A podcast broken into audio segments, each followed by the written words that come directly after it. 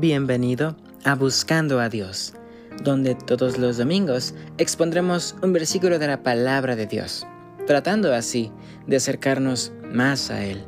Yo soy Cristian Méndez y el título para esta pequeña reflexión es Nuestro Dios es fuerte. El versículo lo encontramos en 2 de Crónicas 32:8, que dice así: Con él está el brazo de carne pero con nosotros está Jehová nuestro Dios para ayudarnos y pelear nuestras batallas. Y el pueblo tuvo confianza en las palabras de Ezequías, rey de Judá. ¿Qué te parece si antes de comenzar buscamos a Dios en oración? Padre nuestro que estás en los cielos, santificado sea tu nombre. Señor, en esta hora te pedimos que nos ayudes a entender este mensaje. Quédate a nuestro lado y protégenos de todo mal. Toca nuestros corazones en el nombre de Cristo Jesús. Amén. Es muy común para nosotros tener problemas, ya sean grandes o pequeños, siempre pareciera que hay algo que nos quita la paz, la tranquilidad y esa serenidad que tanto nos gusta. Hay momentos durante nuestra vida donde todo pareciera ir de maravilla y aún así, después de cierto tiempo, algo llega a nosotros que nos preocupa y perturba esa tranquilidad que tenemos. Al pueblo de Israel le pasaba lo mismo. Habían épocas en las que eran fieles a Dios y les iba bien, eran prósperos y felices. Pero cuando se alejaban y volvían a los caminos de pecado y maldad, siguiendo lo mismo que hacían otras naciones, éstas llegaban para esclavizarlos y torturarlos cruelmente.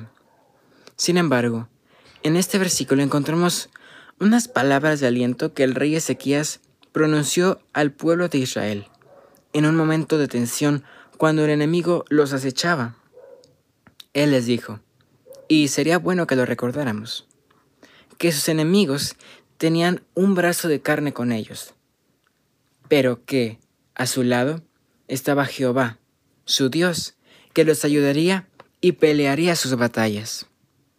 Sabes, nuestra situación aquí en la Tierra es muy similar a la de ellos. Aunque hayan miles de años de diferencia en las épocas, tenemos problemas. Sí, pero todos ellos son de carne, son momentáneos, no son permanentes. Tal vez unos sean más largos que otros, pero al final todos ellos terminarán por desaparecer. Sin embargo, debemos recordar algo. Solo podremos superar esas adversidades si, así como el pueblo de Israel, ponemos a Dios en primer lugar, si lo aceptamos como nuestro Dios, como nuestro Salvador. Solo entonces, y solo entonces, Él podrá pelear nuestras batallas y ser nuestro socorro. Hoy te invito a confiar en Dios. Hazlo tu amigo. Habla con Él todos los días. Refuerza tu fe a través de la oración y el estudio diario de la palabra de Dios, la Biblia. Y entonces tendrás a un Dios fuerte con quien podrás ganar las batallas de tu vida, en quien podrás confiar, no por lo que te hayan contado, sino gracias a tu experiencia con Él. No te apartes de Dios. Solo nunca te irá bien.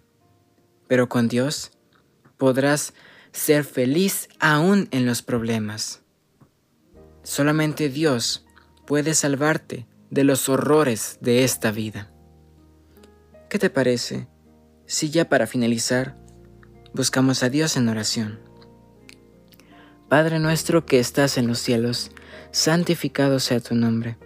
Señor, en esta hora te pedimos que nos ayudes a confiar en ti. Danos fe, Señor, y ayúdanos a recordar que en los momentos oscuros donde nos sentimos perdidos, tú estás allí y eres esa luz que ilumina nuestro camino. Acompáñanos, Señor, en el nombre de Cristo Jesús. Amén.